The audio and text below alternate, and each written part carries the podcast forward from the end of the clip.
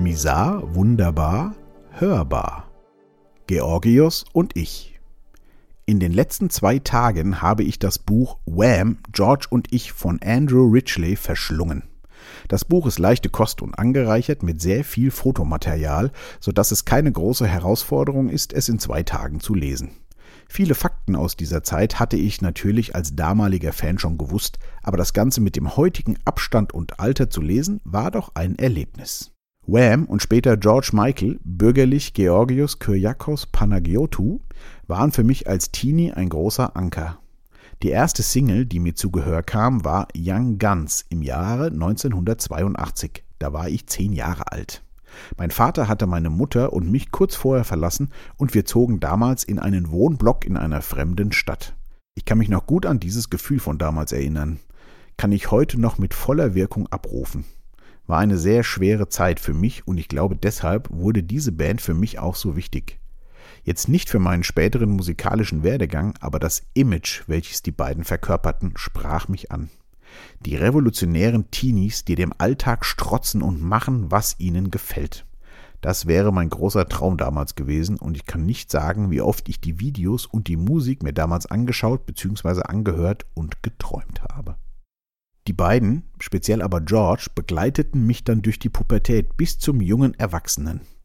1987 erschien sein erstes Soloalbum Faith und ich erinnere mich noch gut, als die erste Single I Want Your Sex veröffentlicht wurde und ich die Maxi-Single als Vinyl im Plattenladen meiner Wahl erstanden hatte. Boah, ich war unfassbar glücklich.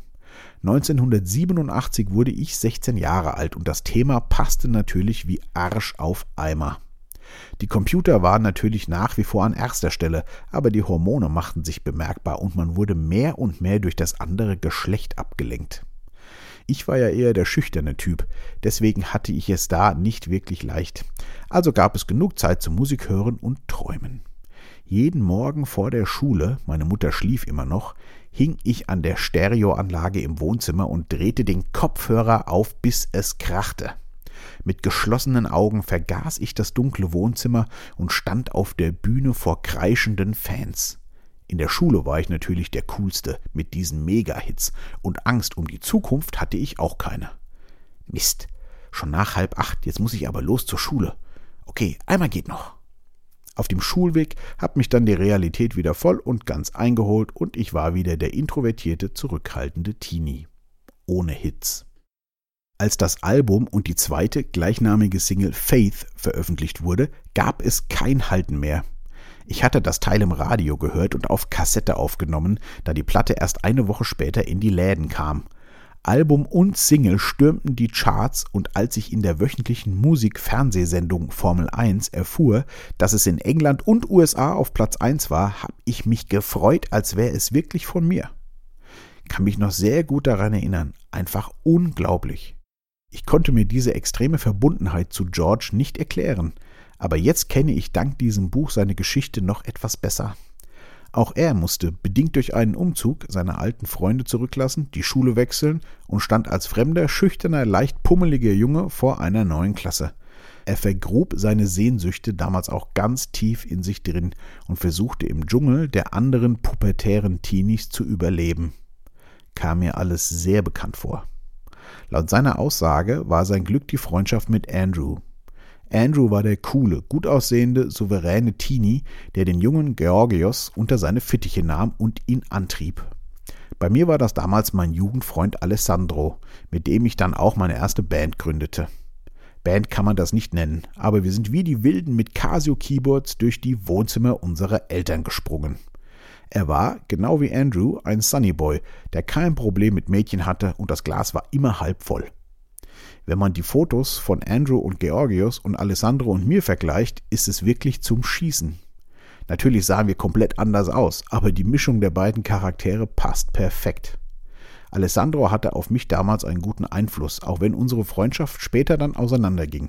Nicht im Bösen, es hatte sich einfach auseinandergelebt. Georgios war natürlich mit einem unglaublichen Gesangs- und Musiktalent gesegnet, aber ohne Andrew hätte er das nie ausgelebt und die Kunstfigur George hätte es nie gegeben. Als ich das alles so las, entdeckte ich sehr viel Parallelen zu mir und meiner Jugend. War eine schöne Zeitreise. Leider manövrierte er sich durch den immensen Erfolg und die Spaltung der zwei Personen in ihm in einen immer mehr unerträglichen Zustand. Sein Herz versagte am 25. Dezember 2016 mit nur 53 Jahren. Die Nachricht hatte mich damals auch schwer getroffen, obwohl ich mich seit Jahren nicht mehr mit ihm und seiner Musik beschäftigt hatte. Irgendwie starb da auch ein Teil meiner Jugend, mein imaginärer Erfolg und die endlosen Konzerte im dunklen Wohnzimmer morgens um 7.30 Uhr. Damals hätte ich mir nichts sehnlicher gewünscht, als in seine Fußstapfen zu treten. Gott sei Dank hat das nicht geklappt.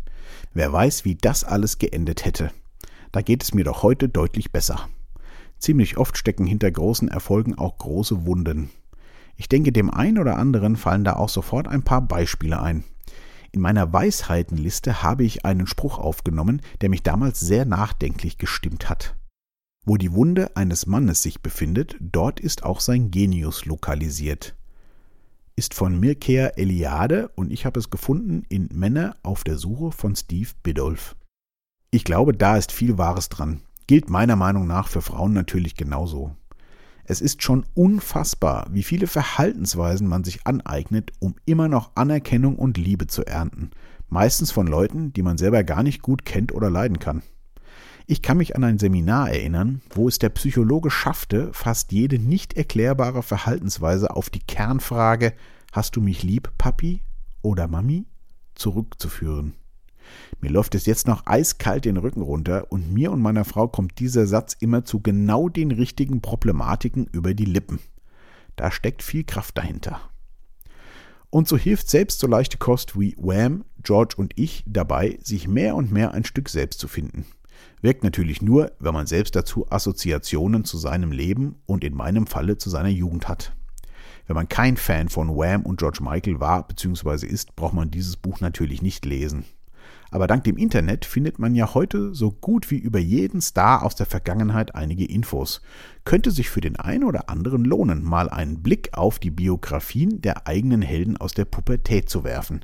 Kann mir gut vorstellen, dass das für den einen oder anderen einige Emotionen mit sich bringt, die etwas tiefer unter die Oberfläche blicken lassen. Bleibt gesund und wach.